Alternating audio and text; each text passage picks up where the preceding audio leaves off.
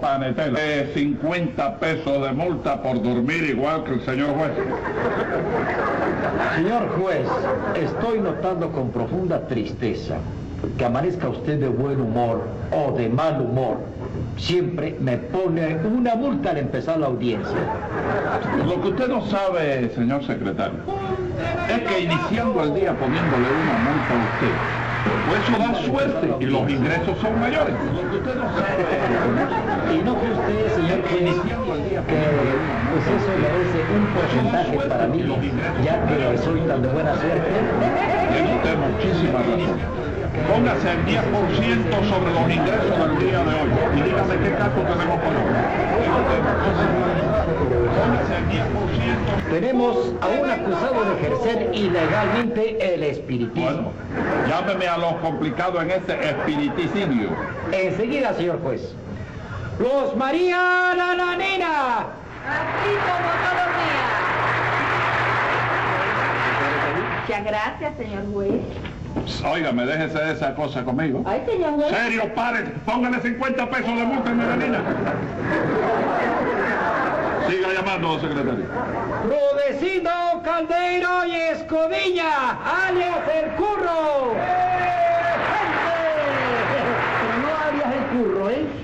Sino conocido cariñosamente por el curro. ¿vale? Y en la puerta tengo el burro. Tiene el burro en la puerta.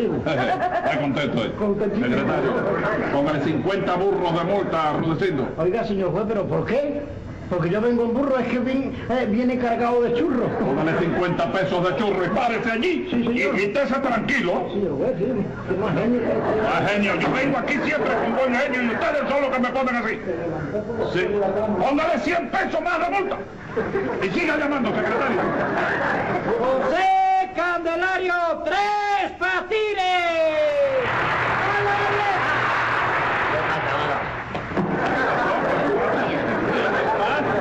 Hombre, no sé qué es lo que pasa. Está tirando cácara de plátano en el suelo tú. Oiga.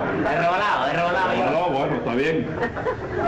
Vaya, vaya, vaya, vaya, vaya. Pues voy, voy, voy. ¿Dónde va? ¿Dónde va? ¿Eh? ¿Dónde va? Te oí a ti, vaya, vaya, vaya, vaya, y digo yo, pues voy, voy, voy. Es una Y me iba de exclamación. recreo, ¿eh? Una exclamación. Sí, una reclamación, ¿una reclamación? Sí. Digo, no, ¿cómo reclamación? ¿Quién le reclama a usted nada? Por eso no me puede reclamar nada. Exclamación. Sí. No es reclamación, es exclamación. Reclamación, una cosa de, Sí. de ensombro. ¿De, de qué? De ensombro. Ah, ah, ah, de asombro. No, mira, ¿eh? señora, asombro, no ensombro. ¿De quién es el burro ese que está amarrado ahí afuera? ¿Eh? Un burro que hay afuera. Del señor Rudecindo. Ah, sí, vino en burro. Sí, señor. ¿Y a usted qué le importa? si No, viene se está prosperando, está prosperando. Está prosperando. Bueno, ya le dije que estaba asombrado. Asombrado, porque fuiste a la corrida de toro ayer y te sentaste para la sombra. Yo no fui Por a eso ni- estás asombrado. Cuando tú vayas a la parte de sol, te das cuenta, entonces te sentirás asoleado. Yo no he ido a, a ninguna corrida de toros. Fui- Yo fui a la corrida ayer. Oye, ayer. a mí eso no me interesa. Fui con mamita y tú sabes que mamita se botó de espontánea. Ay, chico. ¿Cómo de espontánea? Mamita se botó de espontánea. de Tu mamá se tiró a, a- a la, la arena. Al ruedo, chico. Óyeme, yo quisiera que tuviera ese toro, cuando hizo así que le partió para arriba, yo, yo, yo hice así, viré la cara. Viré la cara, la agarraba así, pero de frente. La voló por los aires. Oíste, la voló por los Sí, aires. sí, voló. Sí, y tú puedes creer que nadie miraba para arriba. Cuando mamita levantó para arriba, todo el mundo hizo así. Cosa más grande. Cayó, la enredó y le dio un tajo aquí en la frente. A su mamá. Sí. Diga. Era izquierdo, era zurdo. ¿Cómo zurdo? Para embetir, chico, a la zurda. Ah, por eso ella creyó que era derecho y el toro hizo a la zurda. Ajá, la llevaron al hospital y le sacaron aquí una franja de, de pellejo que tenía despegado del cráneo. No. Se lo- Y entonces le empacaron aquí. Sí. ¿Oíste? Y ahora es un lío del diablo. ¿Qué, qué le pasa? Que no puede cerrar los ojos para dormir, No chico. me diga. Para que duerma, tú sacas los ojos abiertos de ver, le pones un par de fermentos de agua así. ¿De qué? Un par de fermentos, un algodón. ¿Tú la viste ella? No la vi, pero ¿Y cómo tú sabes que se pone? Porque es fomento, no es fermento. Sí, tiene dos fermentos para... Entonces, el toro le hizo la cirugía plástica. Le hizo la, la cirugía. Le tiró el pellejo. Sí, porque le dio con la, la para acá y para arriba, arriba, arriba, arriba, arriba. Le sacó una tajada que parecía de Bueno, coco. bueno, está bien, está bien. Yo lo siento mucho porque su mamita no tiene la culpa de lo que le pasa a usted. Vamos a ver qué es el asunto que traen ustedes aquí. Que yo me entere. Mire, señor juez, sabemos que es muy bochornoso, Sí. ¿sabe? El tener que tratar este asunto tan delicado, pero en realidad no había otra forma, señor juez. Oh, sí, señor juez, sí. A nosotros nos da mucha pena, pero ¿qué quiere usted? ¿Qué quiere usted que hagamos nosotros? La cosa viene así, pues ni modo. Ajá. Bueno, yo lo que quiero es que me expliquen bien qué es lo que pasa, qué fue lo que pasó. Yo se lo voy a explicar, señor juez. La otra noche, Rudecindo y yo leímos un artículo en el periódico eh, relativo al espiritismo. Ajá. Sí. Era lo fácil, decía el artículo lo fácil que era comunicarse con los seres desaparecidos. Sí, señor juez, sí, sí, sí. Nananina y yo nos pusimos a buscar, ¿verdad?, un especialista en espiritismo. Sí. ¿Eh? De manera que ustedes lo que estaban era buscando un especialista que les enseñara lo que era el espiritismo. Exactamente. Sí, señor juez.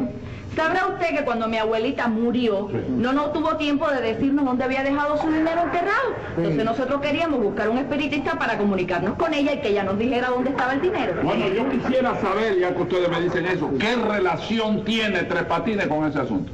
Ah, pues, pues verá usted, señor juez, verá usted, verá usted, que Nananina y yo, ¿eh? En nuestro afán de encontrar a la persona indicada para el caso, ¿no? pues trompezamos con el sinvergonzón de Tres Patines, ¿sabe usted?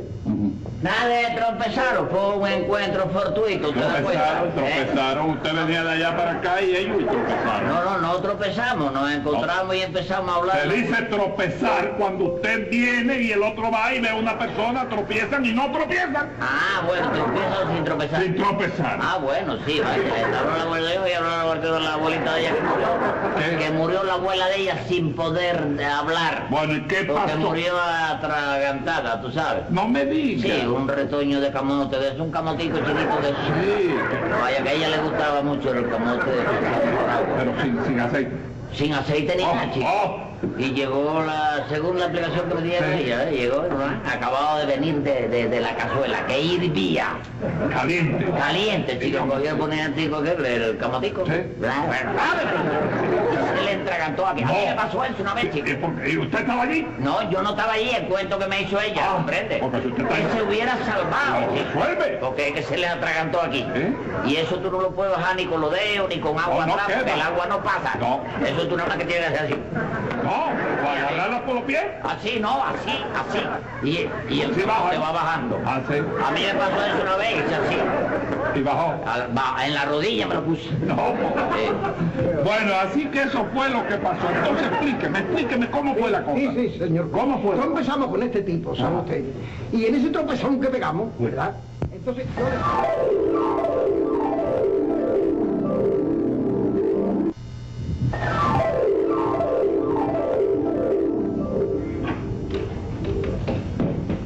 Para la calle hay que salir con el pie derecho.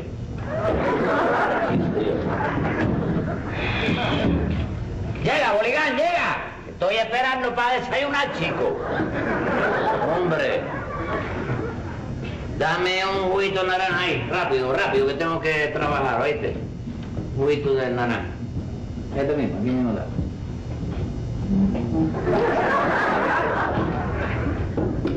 Está frío, ¿eh? Sí.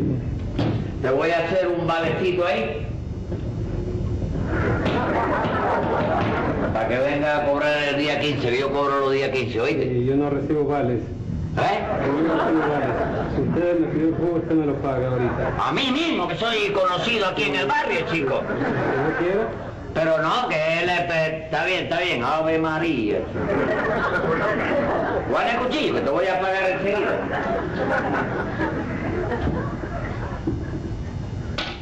Bueno, ahí está. Ahí está, que no hay problema. Oíste, y es hora ya de que me abra crédito, que yo todos los días te hago una consumación aquí, oíste. Ah. Está bien, está bien surtido tú. Qué barbaridad, chico. ¡Eh! ¡Hola! Eh, ¿Qué hay, Tres Patines? ¿Cómo está? Pero ¿dónde van ustedes tan de mañana? ¿Para dónde van? Algo muy importante tiene que haberlo largado de la cama para acá y ustedes, ¿eh? Eso te lo tenemos que decir a ti, mi vida. Que nunca dejas la cama antes de las 3 de la tarde. No, no, no. ¿Qué no, pasó? No, no, eso es verdad, pero tú sabes qué es lo que me pasa a mí. Que ayer, por ejemplo, yo no supe a qué hora fueron las 3 de la tarde. Ah, ¿no? Y entonces digo, déjame seguir echando de corrido, ¿comprendes? Hasta ahora que sale. Estaba Oye, desayunando. Patines. Este, óyeme, aquí en forma muy confidencial, ¿eh? Aquí Sí. para nosotros tres. ¿eh? Sí. ¿Tú de casualidad no conoces a una de esas gente... eh. ¿cómo, ¿Cómo te diría yo, hombre? Una gente... Esa gente rara. Gente rara. Oye, te voy a decir una cosa a ti, Rosito. Oye, oye, Rosito, yo, yo, yo te voy a decir la verdad, ¿eh? Las amistades mías y la gente que viven por este barrio no son gente rara, ¿oíste? Y a mí me extraña que tú me hagas a mí preguntas con respecto a esa clase de gente. No, hombre, no, está No son gente rara, mis amistades. No, no, no, no, no. ¿Cómo hacer eso? No, ¿cómo hacer eso, Rosito? Mira, espérate un momento. Aquí, chicas, gente de moralidad y gente honrada y buena. Espérate un momento, te estoy Equivocado, diciendo. Cállate, cállate. Sí. Lo que Rudecindo quiere decir es que si tú no conoces a una persona de esa que, que practica el espiritismo, Exactamente. Ay. Eso. Merizo, Merizo, ¿qué pregunta me ha hecho, Mira, chico? ¿Qué habrá pasado? Espiritista, tú preguntas por un Espiritista. Sí, hombre, sí, una espiritista. Pero qué suerte tienen ustedes, chicos. ¿Por qué? ¿Por qué? Siempre, oye, me encuentran lo que buscan sin mucho batallar en la vida. ¿Sí? chico. Sí, y Hombre, ¿por qué? por Dios, espérate un momento. qué te refieres? Espérate un momento, Rosito. Mira cómo estoy, mira cómo estoy. Mira, mira, mira cómo estoy, mira cómo estoy. Poquito, poquito, nadie se entera. Eh, pero ¿qué te pasa, eh, chico? Qué cosa tan yo, extraña. la- de pronto he dicho que se me risa y todas esas cosas. Mira, Entérate de ese cartel. mira, No, hombre.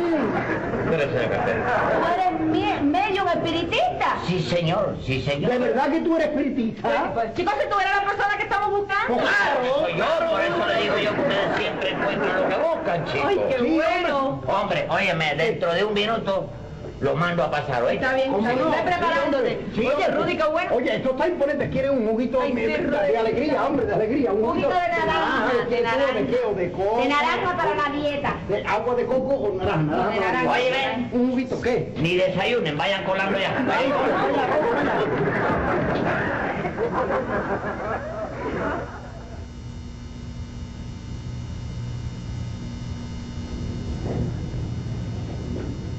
Vaya pasando, vaya pasando.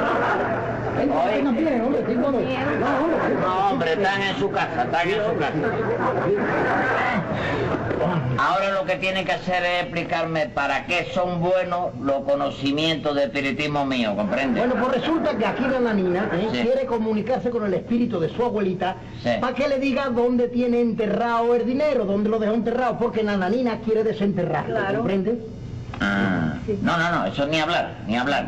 Yo lo que voy a hacer es ponerme en contacto con el espíritu de tu abuelita, ¿comprende? Pero antes yo quiero que ustedes dos sepan que el precio de mi trabajo hay que pagarlo por adelantado y son 500 pesos. No, hombre, no, mira, lo que, lo que vamos a hacer es una cosa, si encontramos el dinero lo repartimos entre los tres. No, no, no, no, no. Dios me libre. Dios me libre. Óigame a nosotros.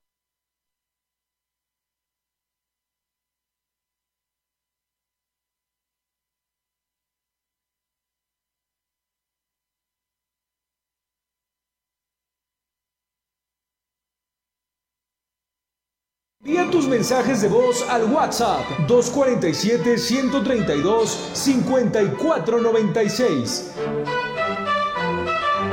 Síguenos en nuestras redes sociales, Twitter, arroba Huamantla, Facebook, la más peligrosa 1370 AM, Instagram, huamantla.tv y TikTok, huamantla.org.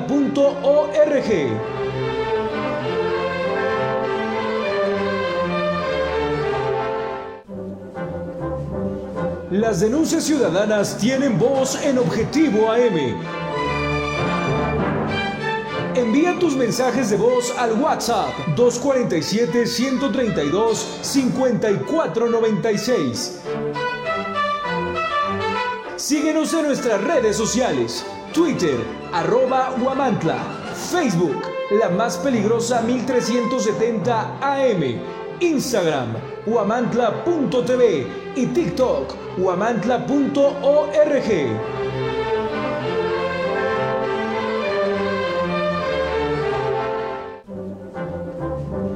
Las denuncias ciudadanas tienen voz en Objetivo AM.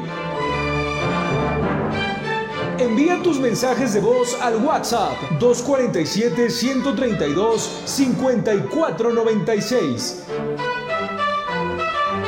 Síguenos en nuestras redes sociales, Twitter, arroba Guamantla, Facebook, la más peligrosa 1370 AM, Instagram, guamantla.tv y TikTok, guamantla.org.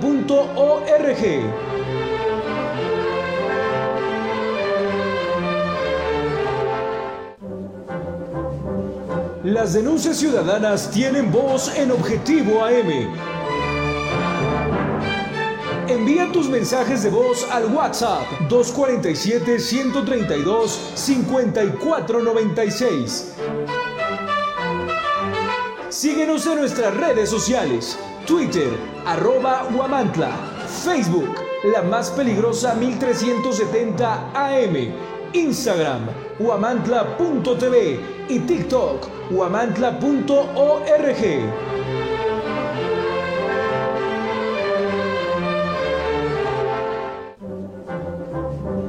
Las denuncias ciudadanas tienen voz en Objetivo AM. Envía tus mensajes de voz al WhatsApp 247-132-5496. Síguenos en nuestras redes sociales, Twitter, arroba Guamantla, Facebook, la más peligrosa 1370 AM, Instagram, guamantla.tv y TikTok, guamantla.org.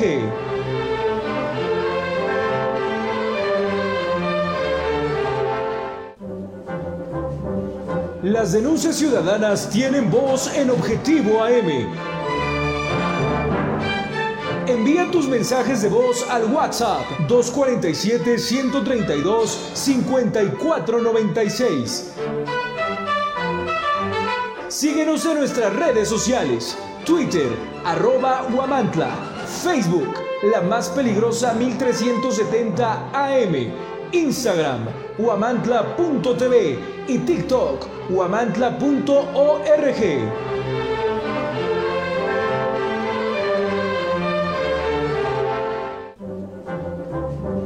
Las denuncias ciudadanas tienen voz en Objetivo AM.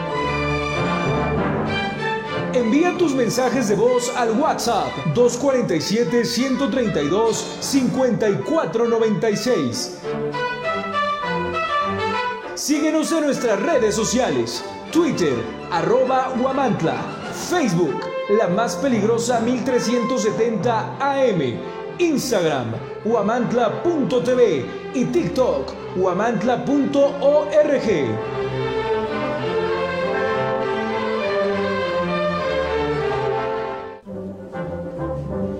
Las denuncias ciudadanas tienen voz en Objetivo AM.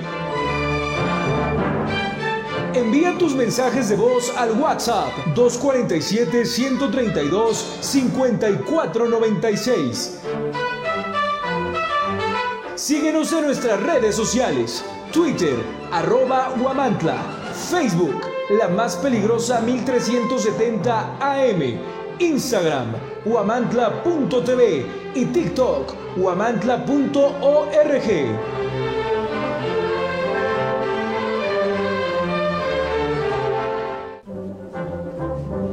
Las denuncias ciudadanas tienen voz en Objetivo AM. Envía tus mensajes de voz al WhatsApp 247-132-5496. Síguenos en nuestras redes sociales, Twitter, arroba Guamantla, Facebook, la más peligrosa 1370 AM, Instagram, huamantla.tv y TikTok, huamantla.org.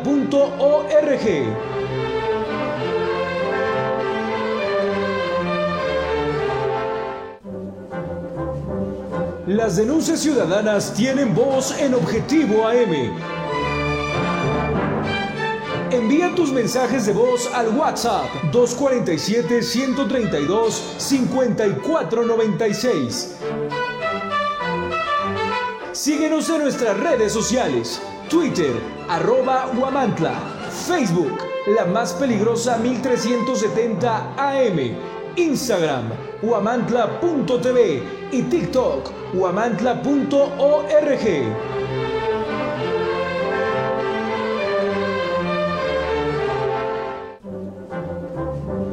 Las denuncias ciudadanas tienen voz en Objetivo AM. Envía tus mensajes de voz al WhatsApp 247-132-5496. Síguenos en nuestras redes sociales, Twitter, arroba Huamantla, Facebook, la más peligrosa 1370 AM, Instagram, huamantla.tv y TikTok, huamantla.org.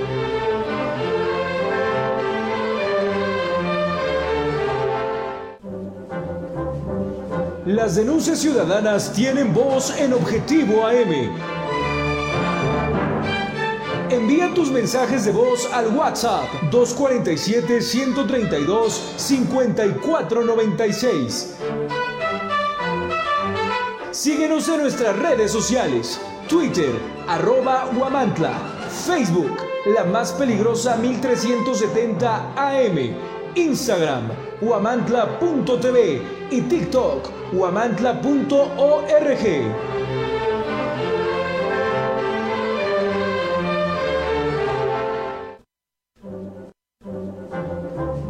Objetivo AM se transmite a través del 1370 AM, la más peligrosa.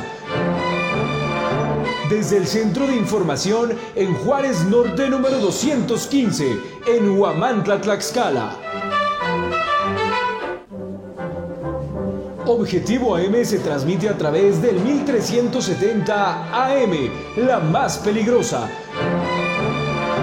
desde el Centro de Información en Juárez Norte número 215, en Huamantla, Tlaxcala.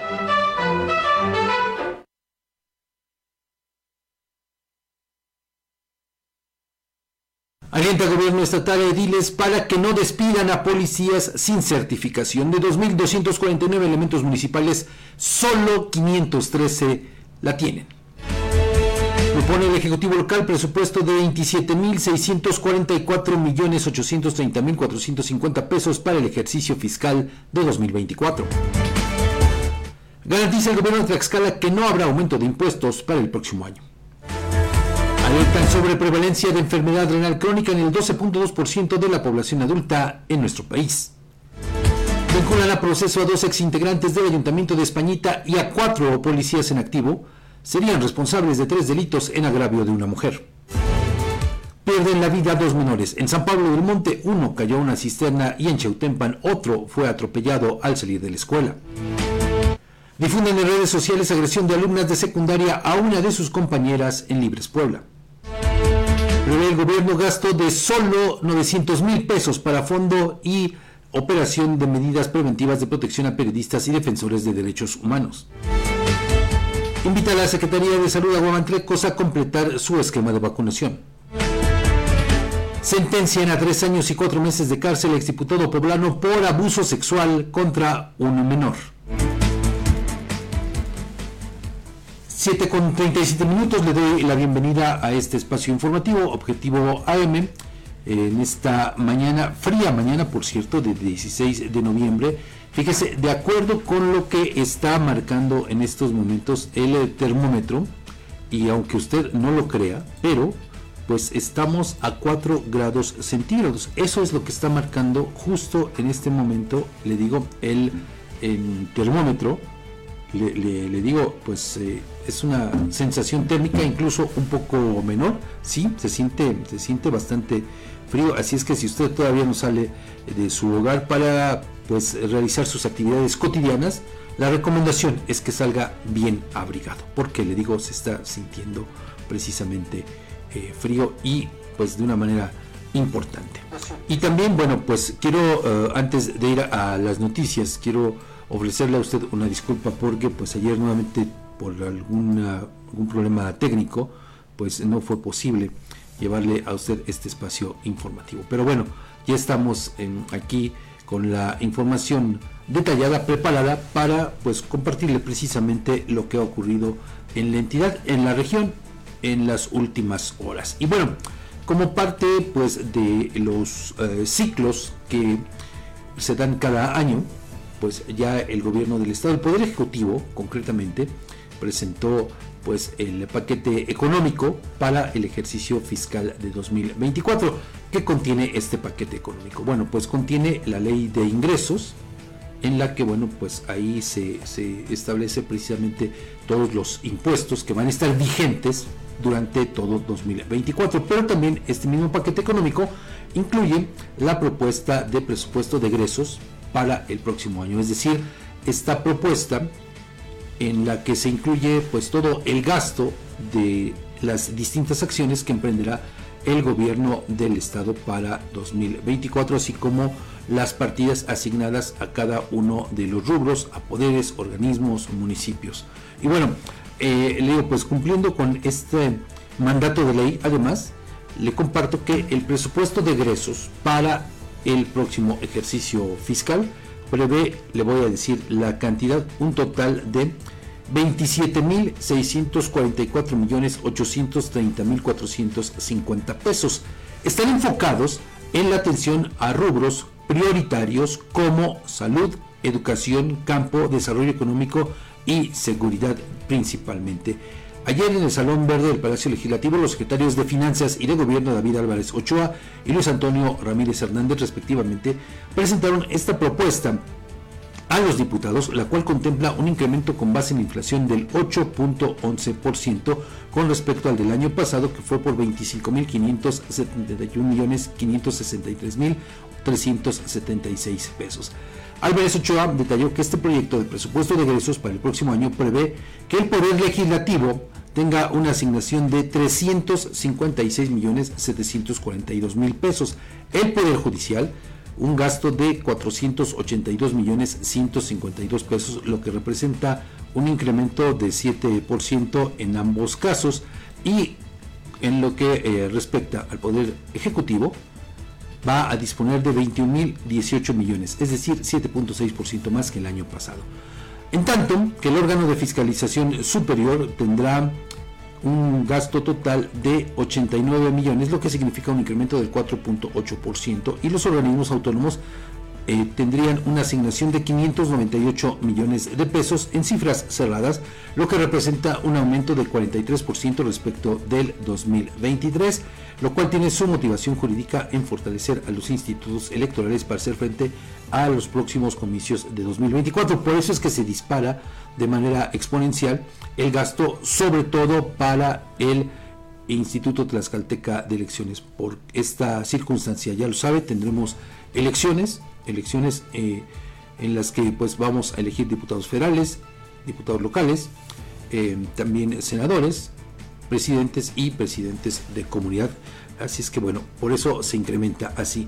El secretario de Finanzas en este contexto resaltó que se está fortaleciendo así la hacienda pública del Estado a través de la Dirección de Ingresos y no con incrementos ni la creación de nuevos impuestos, tampoco con aumentar las tarifas existentes. David Álvarez aseguró que no se prevé la creación de nuevos impuestos ni el incremento de los ya vigentes y que el presupuesto contempla aumento y cumplimiento a los programas objetivos plasmados en el Plan Estatal de Desarrollo 2021-2027, que tiene como ejes principales la salud, educación, campo, desarrollo económico, apoyo a jóvenes y mujeres, medio ambiente, seguridad, entre otros. En su oportunidad, el secretario de Gobierno, Luis Antonio Ramírez Hernández, refirió que este paquete económico que refleja un aumento real de 2.000 73 millones de pesos permitirá continuar con los esfuerzos en los rubros prioritarios para el desarrollo integral de la sociedad y priorizar los proyectos en educación y seguridad. Y bueno, ¿qué viene después de todo esto? Pues ya el presupuesto, el paquete económico tendrá que ser entregado a cada uno de los integrantes de la actual legislatura para que lo realicen y en su momento puedan discutirlo en el pleno del Congreso y desde luego votarlo. De acuerdo con eh, pues algunas estimaciones de varios diputados es que se prevé que este eh, paquete económico puedan aprobarlo antes del el 12 de diciembre, más o menos por esas fechas. Entonces, bueno, veremos eh, también si hay algunos ajustes importantes o no, dependiendo también de las previsiones que tengan los diputados. Pero ya desde ahora se da por sentado que no habrá, no, no habrá eh, ningún cambio. Bueno, prácticamente dicen que de ninguna coma a estas propuestas que ha realizado el gobierno. En este contexto solamente también le comparto que por primera vez desde que se aprobó la ley de uniformes escolares gratuitos, ya hace varios años, varias legislaturas, bueno, pues todo parece indicar que se quitaría un candado que existe eh, en, un artículo transitorio para, eh, pues que ahora sí, en el próximo ejercicio fiscal haya uniformes escolares. Pero bueno, obviamente estos se repartirían hasta el ciclo, el inicio del ciclo escolar 2024-2025. Ahí se prevé, de acuerdo con lo que ha dicho el secretario de Educación Pública, una partida de por lo menos 18 millones de pesos para ese, ese rubro. Pero bueno, eh, le digo ya también a medida de pues que se vayan conociendo las eh, partidas, pues se las iremos compartiendo porque pues por lo pronto este documento está pues guardado, ¿no? Y solamente ha, ha fluido por ahí alguna información. En este contexto, le comparto que también en este presupuesto, en esta propuesta de presupuesto, todavía sigue siendo una propuesta para el ejercicio, el ejercicio 2024, el Poder Ejecutivo, es decir, el gobierno de Lorena Cuellar, prevé una partida de al menos 6.442.506.62 pesos para que opere el área de la Secretaría de Gobierno que se encargará de cumplir lo previsto en la Ley de Protección a Periodistas y Defensores de Derechos Humanos, la cual se pretende que sea aprobada por el Congreso local en el presente ordinario de sesiones. De acuerdo con fuentes y eh, documentos de la Secretaría de Gobierno, la mayor parte de ese gasto, incluido, como le digo, en la propuesta de presupuesto, sería destinada al rubro de servicios personales y equivaldría al 33.2%, es decir, absorbería 2.139.666.62 pesos, es decir, la mayor parte del dinero se iría para ahí. Para bienes muebles, inmuebles e intangibles se destinarían 1.611.000 pesos, es decir, 25% del total. A servicios personales, que incluye la partida de capacitaciones, se asignaría 1.292.000 pesos, mientras que aquí viene la parte importante de este eh, nuevo rubro. Solo en lo que respecta para fondos y gastos de operación de medidas preventivas, se prevé un gasto nada más de 900 mil pesos, es decir, apenas 13.9%. Y los restantes, 499.840 pesos, serían para materiales y suministro. Vea, es muy poco lo que se destinaría, le digo, para las medidas de, eh, preventivas y la creación de un fondo. Es muy, muy, muy poquito. Eh, bueno, ya veremos si algo ocurre, si hay alguna resignación o no. Pero le digo, eso es lo que está ocurriendo justo ahora con el tema del presupuesto. Bueno, en otros eh, temas, fíjese que la Fiscalía Especializada en Combate a la Corrupción obtuvo la vinculación al proceso en contra de Oscar, Raúl, Vianey, Sergio, Felipe y Fabiola. Los dos primeros, bueno, uno, Oscar, exregidor, el segundo, Raúl, exsecretario del ayuntamiento, y el resto se trata de elementos policíacos en activo del municipio de Españita y ellos fueron vinculados al proceso por los delitos de abuso de autoridad, ejercicio ilícito del servicio público e intimidación. La Procuraduría General de Justicia del Estado informó que Oscar acosaba a la víctima y le hacía tocamientos indebidos, además de amenazarla con despedirla si contaba lo ocurrido. Ante esta situación, agraviada solicitó el apoyo de los elementos policíacos que le refería hace un rato, pero ellos hicieron caso omiso y entonces la víctima decidió presentar la denuncia correspondiente ante el Ministerio Público y por ese hecho Raúl N. la amenazó para que no continuara con el proceso jurídico, por lo que la agraviada también la denunció. Es decir, el exsecretario intimidó a esta víctima de estos delitos que le estoy refiriendo. Y bueno, pues vean nada más ahora también en qué escándalo están involucrados estos personajes. 7.48, vamos a la pausa, regresamos con el comentario de todos los días de Edgardo Cabrera y posteriormente con una entrevista. Ya volvemos.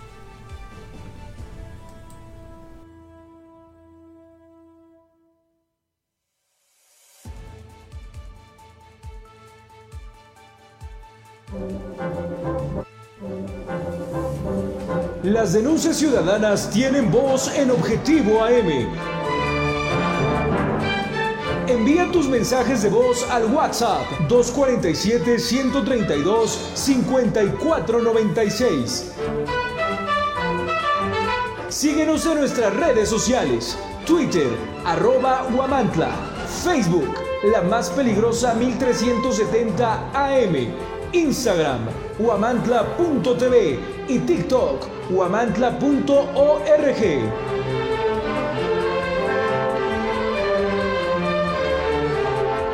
Descubre el Instituto Amado Nervo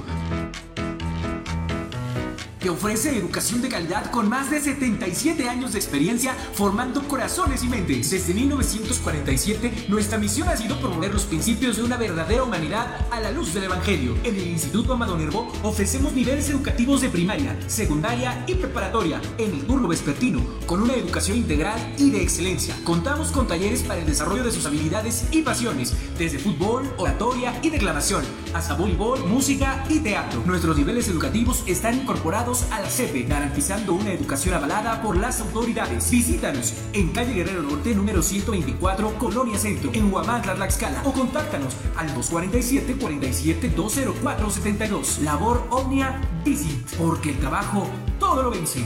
Instituto Amado Nervo.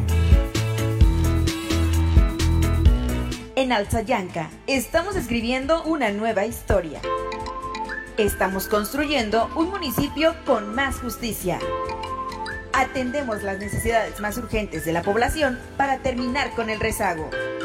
El gobierno municipal de Alzayanca 2021-2024 busca cercanía con la población para atender con oportunidad, calidad y calidez a los habitantes del municipio. Esa es la historia. De nueva cuenta, la realidad le da una bofetada a la...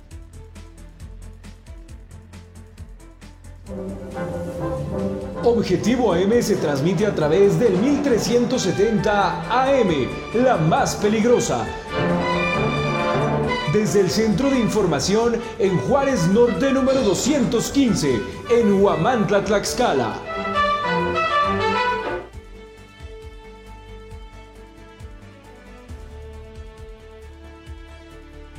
De nueva cuenta, la realidad le da una bofetada a la triste historia que gobierna. Resulta que eso de la entidad más segura solamente es un vil y vulgar discurso. Organizaciones locales y nacionales documentan la falsedad y manipulación de datos.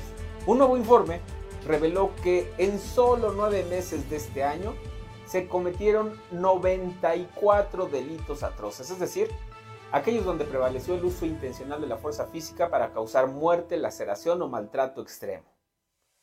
En esta entidad que gobierna Morena, a 8 personas las mataron y calcinaron, torturaron a 19, violaron a 14, sumaron una decena de feminicidios, 3 linchamientos consumados y 4 personas descuartizadas. Ahí no acaba la desgracia. Fueron documentados dos asesinatos de funcionarios o actores de relevancia en materia de seguridad, dos casos de violencia contra migrantes, seis actos de violencia contra la autoridad y dos fosas clandestinas. El registro lo lleva la organización civil Causa en Común que encabeza María Elena Morera, a través de su informe denominado Galería del Horror, Atrocidades y Eventos de Alto Impacto. Los datos para Tlaxcala, 94 reitero, nos dejan lejos de Querétaro, donde se registraron entre enero y septiembre 22 hechos, Durango 24, Campeche 25, Aguascalientes 29 y Coahuila 32. Tlaxcala con 94 casos, está por encima incluso de Hidalgo que registró 80, Nayarit 78, Tamaulipas 78 y Yucatán 56. ¿A qué le llaman el secretario Marrufo y su jefa? Resultados y un exitoso plan de acción. Bueno, al maquillaje y ocultamiento de cifras. Seguro que sí. Y mire, aunque usted no lo crea, el registro estatal de personas sancionadas por violencia política contra las mujeres en razón de género y la carabina de Ambrosio son lo mismo. Es una trampa que fácilmente evadirán quienes se encuentren ahí inscritos y quieran ser candidatos para el 2024. Resulta que el delito de violencia política contra las mujeres en razón de género se persigue y sanciona de forma distinta a la infracción administrativa. Mire, para ser claro, no es lo mismo que el Ministerio Público investigue, persiga el delito y que un juez lo condene a que la autoridad electoral y federal lo sancione administrativamente con un regaño que se traduce en la inscripción en el mentado registro. Especialistas en derecho electoral advierten así que el requisito de inelegibilidad previsto en la Ley de Instituciones y Procedimientos Electorales solamente aplicaría cuando una persona sea sentenciada mediante sentencia firme y ejecutoria por el delito de violencia de género, no así por la falta administrativa prevista en la norma electoral. Y con ello como antecedente, ¿qué creen? Bueno, veremos como suspirantes, aspirantes, candidatos y hasta autoridades electas a personajes que públicamente fueron expuestos como violentadores por los organismos electorales. A la mente se me viene el caso del exalcalde de Chautempan. Recordemos que en julio pasado el Tribunal Electoral de Tlaxcala presumió una resolución mediante la cual Héctor Domínguez fue condenado por violencia política en razón de género. Incluso dijeron que fue el primer servidor público registrado por violencia de género a nivel nacional, junto con su exsecretario Nicolás Gutiérrez, quien se promueve para gobernar ese municipio. Bueno, pues con todo y todo, los señores pueden seguir con sus aspiraciones, porque así es la norma de simuladora. Recuerden que me puede seguir en Facebook, X, Instagram, TikTok y Spotify como Edgardo Cabrera o Gente Telex o suscríbase a mi canal YouTube o si prefiere en www.gentetelex.com. El comentario de Edgardo Cabrera, el director del portal Gente Telex. Y ahora vamos a la línea telefónica donde pues ya eh, se encuentra eh, Carlos Raúl Quiroz Durán, quien es el secretario general del Partido Acción Nacional aquí en el Estado. Carlos, ¿cómo estás? Muy buenos días, gracias por tomar la llamada. Buenos días, Juan. Buenos días al público de La Peligrosa. Se agradece la oportunidad. Gracias. Oye, pues vamos a platicar sobre este tema que en lo particular, bueno, a ti te ha causado cierto, eh, pues ciertas dudas por la ampliación presupuestal que eh, recibirá, o bueno, que ya tiene que pues, disponer de ella el Congreso del Estado, el Poder Legislativo. Estamos hablando por lo menos 15 millones de pesos, Carlos, pero 15 millones de pesos eh, de los cuales pues no hay certeza en qué se van a gastar y cómo y cuándo. Es que fíjate, lo, extraño es que viene un ajuste favorable para el Congreso, para repartirse entre 25 diputados y dejan fuera de contexto a muchos municipios que están enfrentando una situación económica seria, complicada en el cierre del año. Este, el presupuesto que tuvo el legislativo para el 2023 es de 418 millones de pesos 418 millones de pesos que en un ejercicio correcto del gasto tendría que verse reflejado en que eso es lo que se iban a gastar durante todo el año. Y este ajuste presupuestal que reciben a favor de 15 millones de pesos, pues viene a ser, de acuerdo a lo que declaró el diputado Vicente Morales, para este, paliar pendientes. Entonces, ¿dónde está este, el, el sano ejercicio del presupuesto que tienen desde el Congreso hacia su pago de proveedores, hacia sus pagos de trabajadores, etcétera, si lo tienen ellos presupuestado? y cómo es que ellos reciben un saldo a favor, un ajuste a favor cuando los demás municipios, cuando los demás entes del gobierno, este, principalmente los que tienen la prestación de servicios directamente involucrada en favor de los ciudadanos, se ven mermados mes con mes con estas reducciones presupuestales. Oye, pues llama la atención esto que digan eh, que hay adeudos pendientes, ¿no? Pues es que no deberían haber adeudos pendientes o si no, ¿dónde están las observaciones del órgano de fiscalización al presupuesto que ejerce el Congreso del Estado, no? Todos tenemos este saldos en contra, eh, nos manejan sobre ejercicios cuando de repente cumplimos una función dentro de la administración pública y resulta que el Congreso sale sano y salvo, ¿no? Hablan de que este, en este tercer ajuste trimestral reciben 15 millones 508 mil pesos a favor que recibe el Congreso del Estado y que lo van a destinar para cubrir gastos de proveedores, solventar costos internos y las comisiones. Es decir, ahorita como estamos viviendo un escenario, en un contexto, si quieres, un plano nacional de tragedia, de desgracia nacional, yo creo que lo correcto sería que esos 15 millones que no tendrán que ejercer, porque tienen correctamente presupuestados sus 416, deberían irse a Acapulco, ¿no? Donde está la necesidad constante en este momento de salir de un apuro donde la población de ese lugar recibió una afectación por no haber sido atendida por el gobierno federal. Sin duda alguna, desde luego que hay otras eh, prioridades, pero bueno, eh, en, este caso, eh, yo insisto, pues llama la atención porque además, Carlos, pues para eso están los presupuestos, ¿no? Es la planeación del gasto que tú vas a realizar a lo largo de todo el año y ahora resulta que no tengan ni siquiera para pagar a proveedores, eso también se me hace bastante grave. Habría que ver si son proveedores que van a contratar en este momento para servicios que van a querer y les proporcionen este, y bienes que reciban en estos últimos dos meses del año, un mes y medio del año, porque se lo tendrán que gastar antes de que se cierre el ejercicio. Entonces van contratiempo o cómo van a hacer esa disposición del recurso de las cuentas del Congreso hacia los proveedores contra sus facturas en un periodo mayor. Claro, y aparte, fíjate, tú, tú referías eh, a la labor del órgano de fiscalización, pero, pues, eh, fíjate, curiosamente no hay eh, documento alguno de manera pública en una clara violación a la ley de transparencia en la que tú puedas saber ejercer tu derecho a la información para conocer efectivamente en qué se gasta cada uno de los pesos que recibe el poder legislativo. Ahora viene otra situación que nos llama la atención, ¿no? Y, está señalada la ley. Pero el punto es este, quien dictamina, quien aprueba el dictamen para que se realice la distribución de los excedentes del ejercicio fiscal, es el mismo Congreso del Estado. Entonces ellos se autodistribuyen o se autoautorizan para que el Ejecutivo les asigne 15 millones de pesos extras. Me llama mucho la atención cuando les están cerrando la llave a los municipios que, insisto, tienen problemas administrativos de cierre de ejercicio y ellos están directamente involucrados con la prestación de servicios. Sí, sí, sí, bueno, pues aquí, eh, Carlos, ¿qué hacer entonces ante también esta opacidad que existe allá en el Congreso del Estado? Y te lo pregunto porque, pues ustedes tienen un diputado, pero es como si no tuvieran a nadie en la figura de José Gilberto Temolsin Martínez, porque pues no hace absolutamente nada precisamente para cumplir con su labor.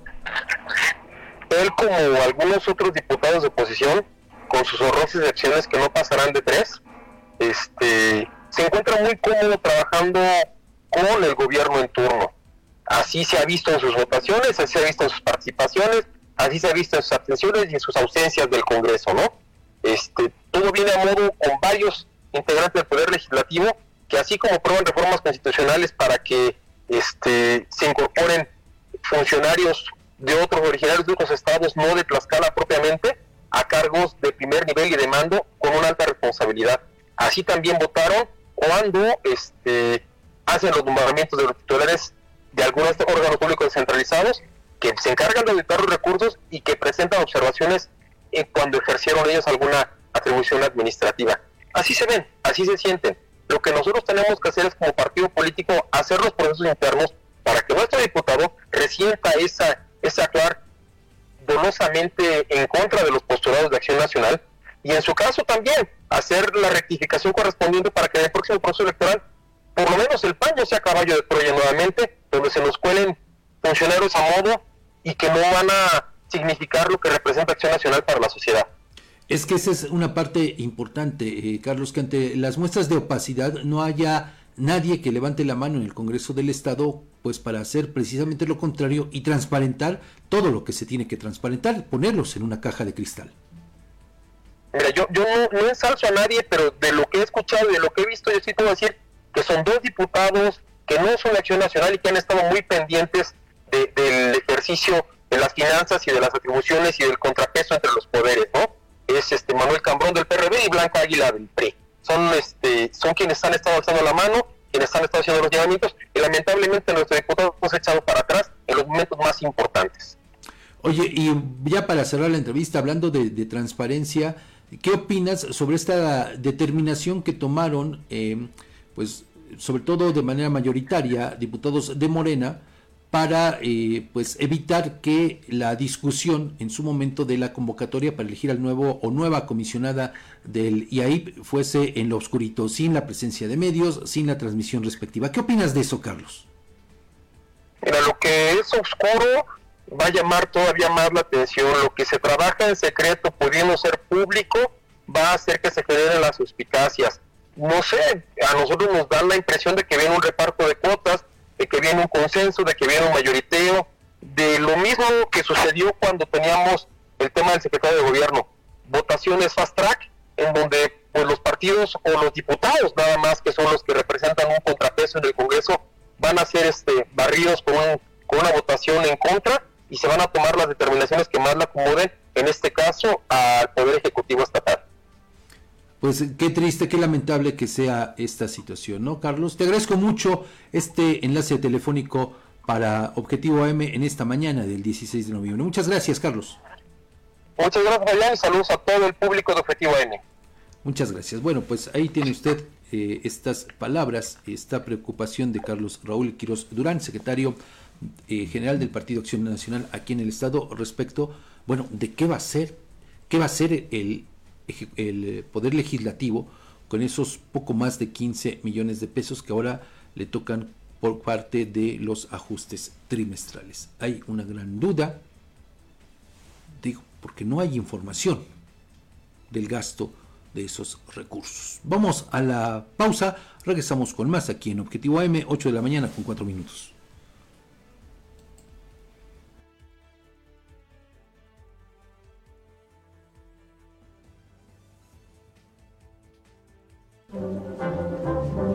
Las denuncias ciudadanas tienen voz en Objetivo AM.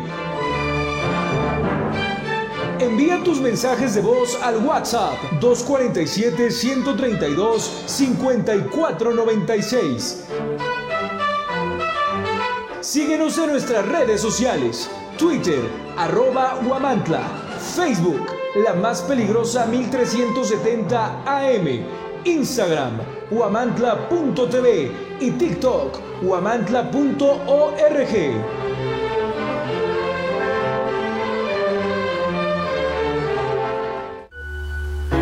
El compromiso no es una palabra, es un acto y Coafiaxla es el ejemplo de ello. Día con día escribimos una nueva historia donde el protagonista eres tú, donde tus necesidades son las nuestras. Cada día trabajamos para cumplirlas porque con Coapiazcla unidos avanzamos. Gobierno de Coapiazcla 2021-2024. Amantes del dulce, les traemos una tentación que no podrán resistir. Bienvenidos a Pastelería El Convento, tu destino para los pasteles más deliciosos en Huamantla. En Pastelería El Convento hacemos tus momentos especiales aún más memorables. Ofrecemos una amplia gama de pasteles para todas las ocasiones, tamaños y sabores para satisfacer todos los gustos. Y si tienes un evento familiar en puerta, prueba nuestros pasteles de tres leches, tres quesos, mil hojas, fruta fresca, tarzamora, rosca de reyes, hojaldras, gelatinas, flan y el delicioso chocoplan. Estamos ubicados en dos direcciones en Huamantla, en Morelos Oriente 106 y en Juárez Norte 215. También puedes encontrarnos en Grajales 3 Oriente número 7.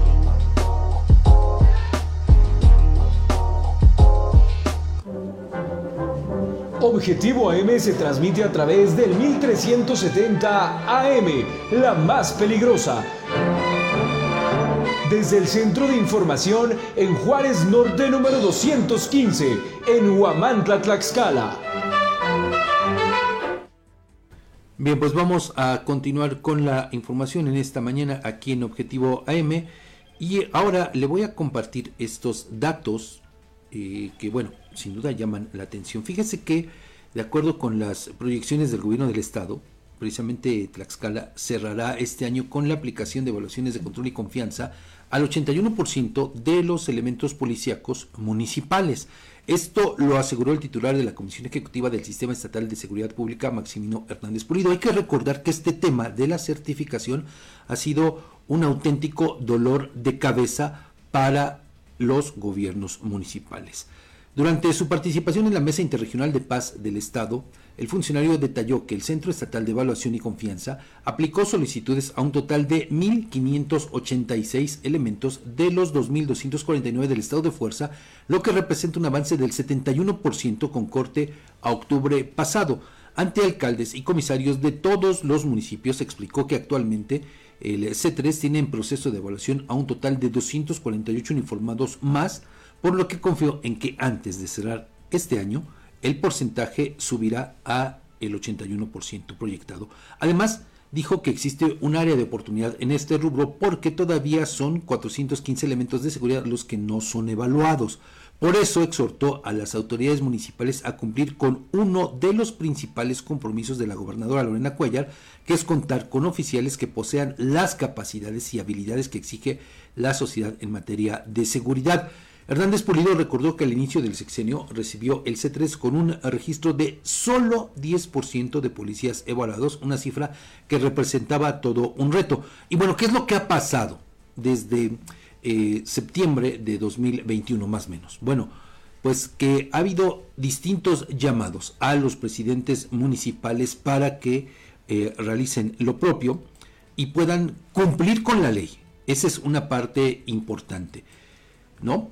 Pero, pues, ¿qué es lo que ha pasado? A los presidentes municipales, prácticamente a todos, pues este tema no les ha importado. Incluso hemos eh, proporcionado datos basados en cifras oficiales referentes a, eh, pues, que hay incluso directores de eh, las propias corporaciones que no están certificados. ¿Por qué? Porque no cuentan con los exámenes de control de confianza, que son dos temas distintos pero complementarios, ¿no? Bueno, eso es bastante grave, sobre todo porque, eh, de acuerdo con las eh, cuentas públicas que ha hecho el órgano de fiscalización superior, les ha observado, le digo prácticamente a todos los ayuntamientos, gastos indebidos, es decir, pagos de salarios a policías que no cuentan con estos requisitos de ley y que no tendrían que estar en las corporaciones. Eso es lo grave del asunto.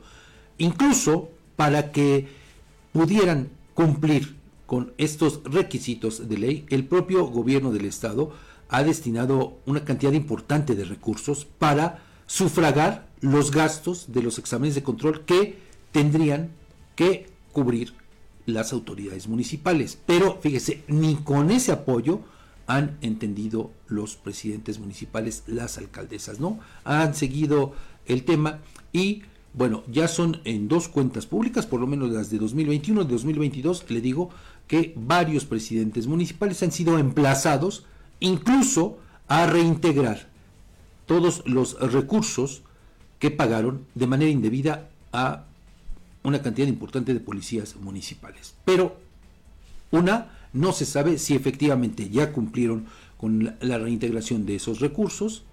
Y dos, que es lo peor, siguen manteniendo a todas estas personas al margen de la ley. Pero fíjese, incluso también en su momento la propia gobernadora Lorena Cuellar, el propio secretario de gobierno en su momento Sergio González, pidieron a las autoridades municipales que dieran de baja a esos elementos, le digo que no pueden estar en las corporaciones porque no cumplen con los requisitos, así de fácil, así de sencillo.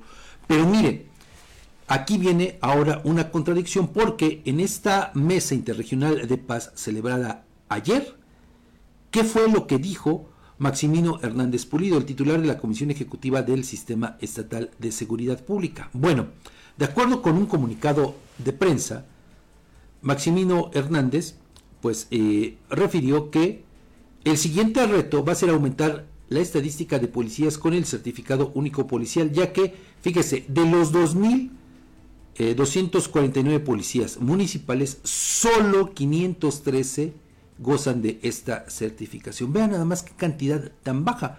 Es decir, no tendrían que estar el resto en el cargo. Pero lo grave de todo es que el propio Maximino Hernández Pulido, escuche usted lo que le voy a decir, en las propias palabras de este funcionario, convocó a las autoridades municipales a no dar de baja a los elementos de sus corporaciones que no cuenten con la certificación. Por el contrario, los invitó a seguir sumando esfuerzos con el Estado para dar seguimiento a las evaluaciones y aumentar la cifra. A ver, ¿en qué se traduce todo esto?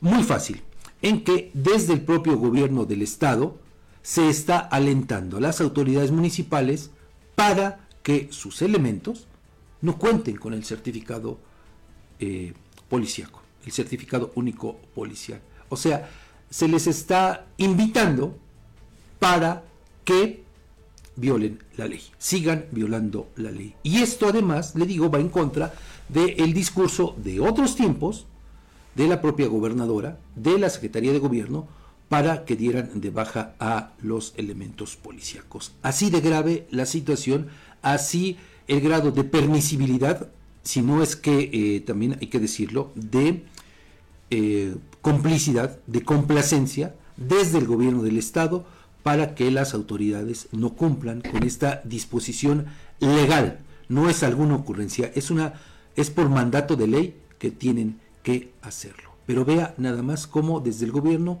se les está alentando a eso, a continuar violando la ley, lo cual de manera personal me lleva a inferir que entonces las observaciones de los ejercicios 2021 y 2022 que hizo el órgano de fiscalización en contra de las autoridades municipales que pagaron de manera indebida a una cantidad importante de policías, simple y sencillamente no ha sido devuelta, como mandató también el propio órgano, a las arcas correspondientes. Así de grave este asunto. Por eso es que luego nos enteramos de abusos de policías, de actos, obviamente al margen de la ley, por dos sencillas razones. Una, no cuentan con los, los exámenes de control y confianza, y la otra con el certificado.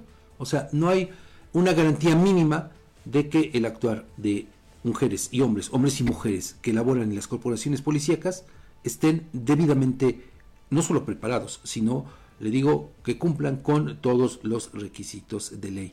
Y ya estamos enfilándonos hacia el último año de las administraciones municipales, pero vea, precisamente por esta complacencia es que no se ha podido avanzar como se tendría que avanzar. Incluso se les dieron varias prórrogas a las autoridades para que cumplieran, pero mire, ni así.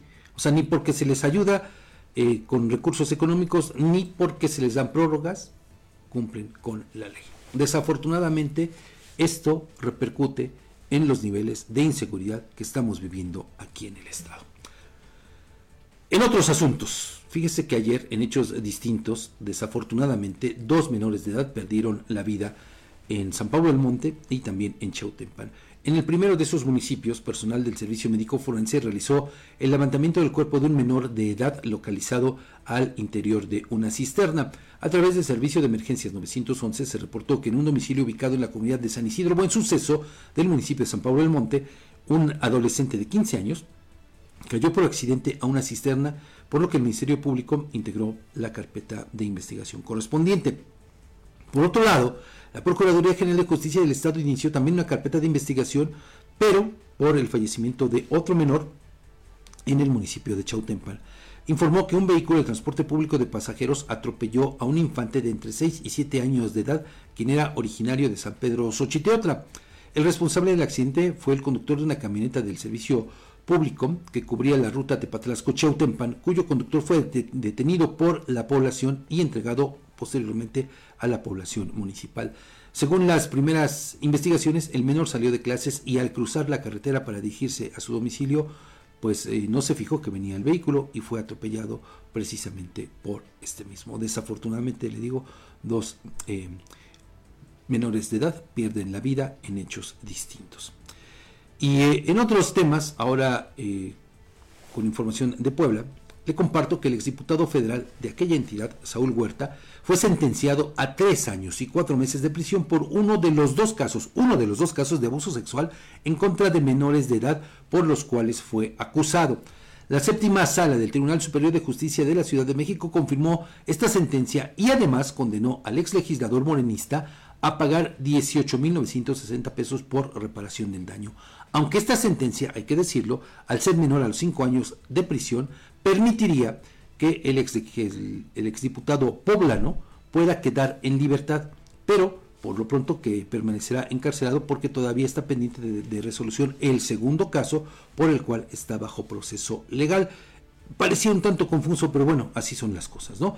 El ex legislador poblano fue detenido en agosto de 2021 tras ser acusado por un menor de edad eh, de que fue llevado a un hotel donde fue víctima de tocamientos e intento de violación. Después de este caso salió a relucir otro más en contra de este hombre, en el que un menor de edad acusó al político de haber cometido también un abuso sexual en su contra. Le digo, pues así las cosas con eh, este hombre, este exdiputado federal del eh, partido Morena. Vamos a la pausa, regresamos con más, prácticamente con la recta final en Objetivo M.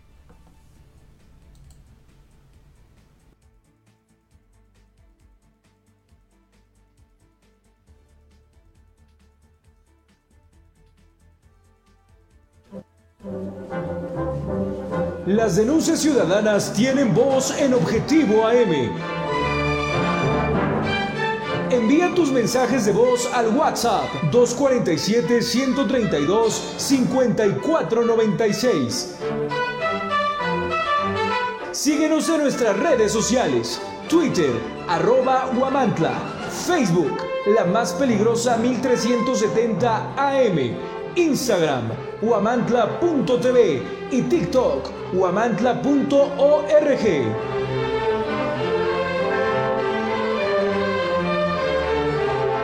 En el Ayuntamiento de Iztacuistla de Mariano Matamoros creemos que las pequeñas acciones pueden cambiar la historia. Es por eso que trabajamos arduamente para brindar servicios eficientes y efectivos que mejoren la calidad de vida de nuestros habitantes. Desde mejoras en infraestructura hasta programas sociales, estamos comprometidos a hacer de Iztacuistla un lugar mejor para vivir. Ixtacuistla, pequeñas acciones que cambian la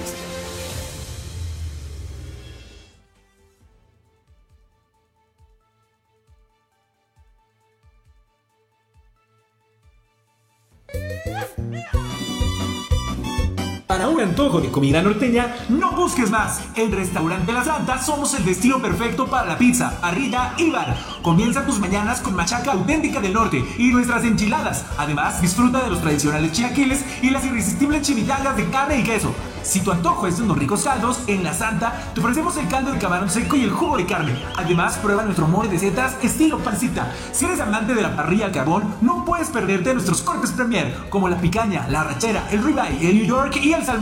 Todos preparados a la perfección. Objetivo AM se transmite a través del 1370 AM, la más peligrosa. Desde el Centro de Información en Juárez Norte número 215, en Huamantla, Tlaxcala. Continuamos en Objetivo AM y en la línea telefónica me da gusto saludar hoy a Moisés Palacios Sandoval, vocal del Registro Federal de Electores de la Junta Distrital Ejecutiva 01 del INE aquí en Tlaxcala. ¿Cómo está, licenciado Moisés? Muy buenos días. Muy buenos días, Fabián. Como siempre, agradeciendo este espacio informativo y un saludo a este auditorio que está escuchando esta mañana. Gracias, licenciado. Bueno, pues vamos a hablar sobre la ampliación de los días eh, y horarios de módulos de atención ciudadana en Tlaxcala. Eh, un tema importante porque pues hay una cantidad también importante, valga la redundancia, de ciudadanos que requieren hacer trámites ante el INE.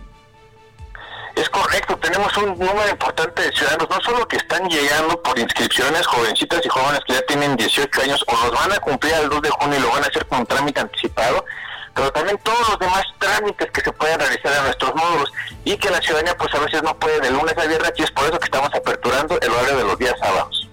Eh, licenciado, bueno, obviamente pues hay motivos importantes para que esta estrategia ahora beneficie a quienes entre semana, como usted bien lo dice, no pueden acudir a tramitar su credencial para votar.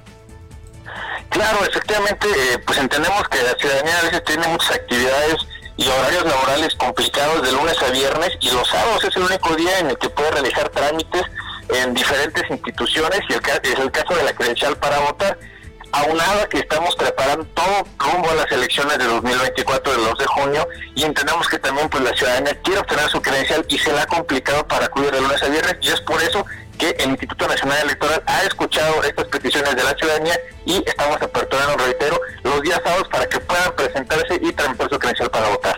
los sábados en qué horario están eh, trabajando, licenciado Moisés, y en qué lugares del estado. Es muy importante esta parte porque no todos los módulos de la entidad están abiertos los días sábados, solo los módulos de nuestras sedes distritales. El caso del módulo que se encuentra en Muñoz Camargo en Tlaxcala Centro, en Zacatelco y nuestro módulo que se encuentra en Apizaco, Tlaxcala. Estos tres módulos tienen un horario de los días sábados de las 9 de la mañana a las 4 de la tarde, que es un horario bastante amplio y que se acomoda para que puedan realizar actividades. A veces, pues todavía los sábados nos toca ir hasta las 2 de la tarde y pues chinga no alcanzamos, no, pues lo ampliamos hasta las 4 precisamente para que la ciudadanía pueda alcanzar a realizar este trámite. Oiga, eh, ¿todavía está funcionando esta eh, modalidad, este servicio que ustedes estaban eh, eh, pues apoyando a través de citas vía telefónica, que agiliza además mucho los procesos? Sí, tenemos citas eh, vía Inetel, vía telefónica, efectivamente, o también en INMX también se pueden agendar, y también en nuestras redes sociales tenemos eh, disposición para que se puedan agendar a través de estos medios, que facilita muchísimo la llegada de la ciudadanía. Ejemplo, si tú haces tu cita para hoy a las 4 de la tarde, vas a llegar 3.55 y a las 4.10, 4.15 ya estás saliendo del módulo con tu trámite y con tu talón para que se te entregue tu credencial en 9 días. A diferencia de que, pues si llega uno, se forma sin cita, pues a veces podemos esperar un poquito, media hora, una hora, y obviamente rumbo al cierre de, de credencialización, que es el 22 de enero, lo más fuerte, pues a veces estarán teniendo periodo de espera de una, dos, tres, hasta. Entonces la cita programada ayuda muchísimo para que la ciudadanía pues llegue muy cómoda a realizar su trámite en muy breve tiempo. Yo por eso eh, destacaba esta posibilidad de, hacer más ágiles los trámites. Yo en algún momento lo hice y la verdad es que, bien, bien lo, lo, lo refiere eh, Moisés, me tardé alrededor de 15 minutos entre los 5 de espera y los 10 que realicé el trámite. La verdad es que es muy fácil y ahorra mucho tiempo. Claro, definitivamente eso ayuda primero a la ciudadanía a darle un servicio de calidad. Entendemos que pues eh, eh, a veces hay tiempos muy marcados porque queremos las cosas muy rápido porque tenemos poco tiempo y este servicio de cita programa nos ayuda muchísimo a brindar un buen servicio, a tener un control sobre lo que estamos ofreciendo nosotros y pues para que la ciudadanía se vaya contenta también. Entonces les recomendamos ahorita que tenemos un muy buen espacio de citas programadas que las puedan agendar para que lleguen con esta comodidad y pues no tengan esperando tanto tiempo ahí en nuestra sala de espera del instituto de cada uno de nuestros módulos. Licenciado Moisés, pero bueno, sabemos, obvio, ¿no? Pues que acudimos para algún trámite relacionado con nuestra credencial para votar. Pero si nos puede especificar qué trámites se están haciendo, no solo para obtener una nueva credencial, sino porque tengo entendido que también hay muchas que cuya vigencia está ya próxima a caducar, a vencer, y entonces es importante también renovarla. Claro, reiterar a la ciudadanía, sobre todo las personas que tienen credenciales con terminación 2023, que el 31 de diciembre estas credenciales ya no van a servir para nada para identificarse, para votar obviamente, pero recuerden que la credencial para votar es el medio de extensión legal con el cual nos identificamos, nos da acceso a la identidad y otros derechos en cualquier ámbito. Para hacer un trámite en la escuela, un trámite en instituciones bancarias, en instituciones de salud, nos piden la credencial para votar. Y si no está vigente, pues obviamente no van a poder acceder a estos servicios o a cualquier trámite que van a realizar. Entonces, también está muy enfocado para que la ciudadanía que tiene estas credenciales, pues acuda y no lo deje al último con las filas de espera que seguramente tendremos en enero y puede realizar cualquier otro tipo de trámites, una inscripción, reitero, de jóvenes anticipados que vayan a cumplir 18 años hasta el 2 de junio, ya pueden venir ahorita a realizar su trámite, una corrección de datos en el nombre, en el domicilio, una reincorporación, o bien porque extraviamos la billetera y ahí se nos fue la credencial, también pueden realizar este trámite. Y bueno, uh, no está de más recordar a nuestro auditorio los requisitos, los, doc los documentos que debemos llevar para realizar algún trámite ante el INE. Importantísimo llevar tres documentos en original, que es el acta de nacimiento, su comprobante de domicilio, el cual debe estar vigente con no mayor, una vigencia no mayor a tres meses. Tenemos un catálogo muy amplio en MX, agua, luz, teléfono, predial, de servicios de televisión de paga, un catálogo bastante amplio. Y también una identificación con fotografía que esté vigente. Puede ser licencia, pasaporte, cédula profesional, de instituciones públicas, privadas, con los requisitos que ven en INMX. Y en caso de que no tengan el comprobante de domicilio o la identificación con fotografía, pueden hacer uso de testigos que tengan, eh, que estén vigentes su registro en el padrón electoral y que los acompañen al módulo a realizar el trámite. Por lo menos uno de ellos debe ser de la localidad de donde van a realizar el trámite. Entonces tenemos bastantes posibilidades para que la ciudadanía se acerque con estos documentos y pueda obtener su credencial para votar. Oiga, y bueno, una pregunta eh, final. Sabemos que, pues, por el tema del COVID, pues llegó para quedarse. ¿Todavía se siguen aplicando los protocolos en los módulos? Claro, seguimos con la aplicación de gel, de alcohol isopropílico y de manera permanente estamos dando limpieza y sanitización en las estaciones de trabajo, así como en el módulo en general. Entonces es una actividad, pues, como lo mencionas, llegó para quedarse y pues la estamos implementando de manera permanente. ¿Cómo podremos ubicar la ubicación diaria de los módulos? Bien, pueden consultarlo en nuestra página en INMX al 804-33-2000, nuestro INETEL, al Centro Estatal de Consulta en el Estado de Tlaxcala al 246-46-25-249 y también nuestras redes sociales en, INE, en Facebook y en Twitter nos encuentran como INE Tlaxcala, ahí les podemos dar orientación no solo de la ubicación de los módulos, sino también se les pueden agendar citas a través de nuestras redes sociales. Entonces, pues tenemos muchos medios donde podemos llegar a la ciudadanía y para que agenden su cita y los esperamos en el módulo de atención. Pues eh, Moisés, muchas gracias por tomarnos la llamada y compartir esta información con nuestro auditorio. Muchas gracias, muy buen día. Al contrario, Fabián, excelente día. Saludos nuevamente al auditorio. Bueno, pues usted escuchó a Moisés eh, Palacios eh, Sandoval, vocal del Registro Federal de Electores de la Junta Distrital Ejecutiva 01 del INE en Tlaxcala. Hay que aprovechar los modos y créame, de verdad que sí resulta este tema de las citas por eh, internet o buscar una cita vía telefónica porque pues sí, agilizan demasiado, demasiado los trámites y sobre todo pues eh, como también se lo hemos dado a conocer aquí en otros espacios, hay una cantidad importante de ciudadanos tlaxcaltecas que el próximo 31 de diciembre pues sus credenciales ya ya van a perder eh, vigencia a partir del 1 de enero, así es que está usted a tiempo para hacer el trámite y cambiar su credencial de elector. Vamos a otros temas. Fíjese esto que ocurrió en Puebla y que está pues también causando muchísima, muchísima indignación. Y le voy a decir por qué. Alumnas de una secundaria del municipio de Libres, Puebla, aquí muy cerquita de Guamantra, ¿eh? muy, muy, muy cerquita, golpearon a una de sus compañeras, videograbaron el momento y no conforme con eso, después lo difundieron en redes sociales, como si se tratara de una grasejada. En el video se observa a tres jovencitas al momento de rodear a otra que se encuentra tirada en el suelo, la patean para después levantarla jalándola de los cabellos y luego la llevan a un árbol mientras otras dos, dos jovencitas la amenazan. Una de ellas le advierte que esto no fue nada de lo que pudieron haberle hecho.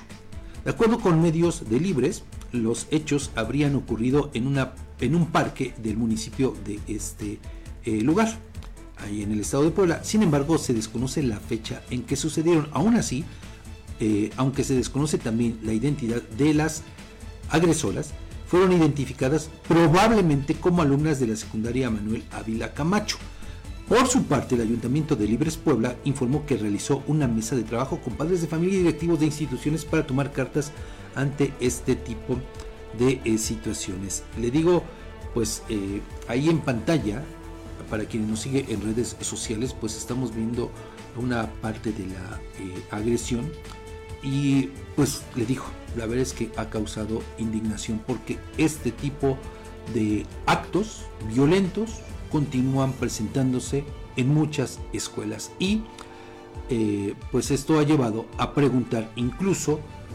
pues sobre los resultados que dan pues acciones emprendidas por autoridades en sus distintos órdenes de gobierno por organismos para evitar la práctica del bullying ¿no? es un tema pues bastante eh, le digo pues espinoso pero ahí tiene usted este nuevo caso que se dio ahora en esta escuela de libres. En otros temas, al menos 51 personas por cada 100.000 habitantes mueren aquí en México, en nuestro país, a causa de la enfermedad renal crónica, según datos de la Secretaría de Salud Federal, que además calcula una prevalencia de ese mal del 12.2% entre la población, por lo cual puede considerarse entre las principales causas de muerte aquí en el país. Ninguno de los estados de la República Mexicana es diferente del resto en el sentido de que no hay un cálculo exacto de cuántas personas padecen esta enfermedad simplemente porque nunca se ha generado un censo. Las instituciones del sector salud tienen un número aproximado, pero persiste la falta de datos duros, de acuerdo con el especialista Juan Carlos Castillo. La enfermedad renal crónica es una complicación en las personas que viven con diabetes y se ha convertido en un problema de salud pública aquí en el país, sobre todo porque México es una de las naciones a nivel mundial con mayor incidencia de diabetes. Según datos de la Secretaría de Salud, en 2017 aproximadamente el 59% de los casos de enfermedad renal crónica fueron secundarios a diabetes. Y en este contexto solo hay que referir que hace algunos meses precisamente el gobierno del estado emprendió una estrategia para detectar posibles casos de enfermedad crónica entre alumnos de bachillerato. Esta eh, estrategia fue puesta en un plantel educativo de bachillerato aquí en el Carmen eh, de pero pues hasta ahora, después de ese inicio, no se ha dado a conocer pues el resultado de estas pruebas que se estarían realizando a los alumnos de bachillerato. Eh, importante es detectar a tiempo este mal para pues evitar evitar algunas situaciones todavía mayores que podrían incluso llegar en la a la necesidad de un trasplante de riñón. Y bueno, pues ya para despedirnos solamente le comparto que la Secretaría de Salud del Estado y el Servicio Nacional de Salud Pública están llamando, están convocando, invitando a la población de aquí de Guamantla para asistir a estos últimos días de la segunda jornada nacional de salud pública es decir, todavía tiene usted hoy y mañana.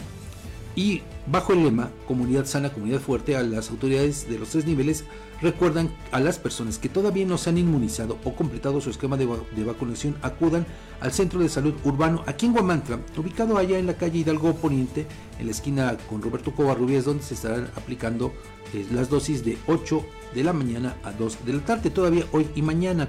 Además, hoy el personal de CESA estará vacunando a todos los interesados en la presidencia de comunidad de Santanita, en el barrio de Santanita, a partir de las 9, de 9 de la mañana a 1 de la tarde. Así es que vaya.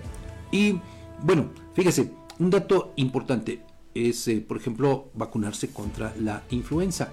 Pero mire, ya estamos eh, a mediados de noviembre y se supone que la aplicación de la vacuna contra el COVID-19, los refuerzos, pues tendrían que haberse comenzado a aplicar desde octubre de este año. Pero, pues ¿qué cree? No hay vacunas, no hay vacunas y eh, lo único que informan en el centro de salud aquí de Guamantra pues es que no saben todavía para cuándo puedan estar listas ya las vacunas de refuerzo contra COVID-19. Pero bueno, de cualquier manera, pues ahí está esta invitación. Le digo para que usted pueda pues completar su esquema de vacunación, acuda al centro de salud conocido pues anteriormente en esta parte como el cuartel, aquí justo a la entrada de Guamantra. Ahí puede usted acudir todavía hoy y mañana. Así es que hay que aprovecharlo. Y bueno, pues eh, solo también le recuerdo que pues en unos minutos más en el um, Palacio Municipal de aquí de Guamantra se llevará a cabo esta ceremonia en la que pues eh, se recordará la batalla de Tecoac y bueno pues en este contexto el Congreso del Estado declaró a Guamantla capital del Estado por un día, es decir, los tres poderes se trasladan hoy aquí en Guamantla, no es todo el día desde luego, solamente por este acto protocolario prácticamente, le digo, recordando la batalla de Tecoac, esta que pues tiene un eh, alto significado histórico en la vida no, no de Guamantla, sino de nuestro país, porque pues eh, en su momento, si no hubiera sido por esa batalla, y si no hubiera sido eh, en esta misma que ganó Porfirio Díaz, la historia de este país habría sido totalmente diferente.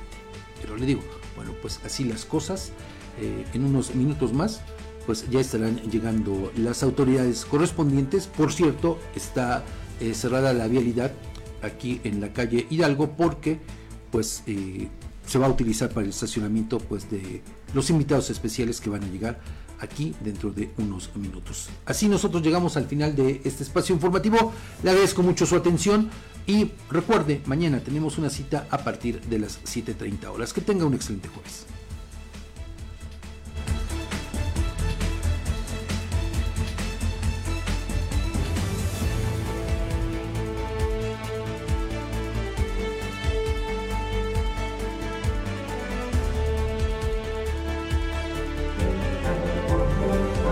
Las denuncias ciudadanas tienen voz en Objetivo AM. Envía tus mensajes de voz al WhatsApp 247-132-5496. Síguenos en nuestras redes sociales. Twitter, arroba Guamantla. Facebook, la más peligrosa 1370 AM. Instagram, huamantla.tv y TikTok, huamantla.org.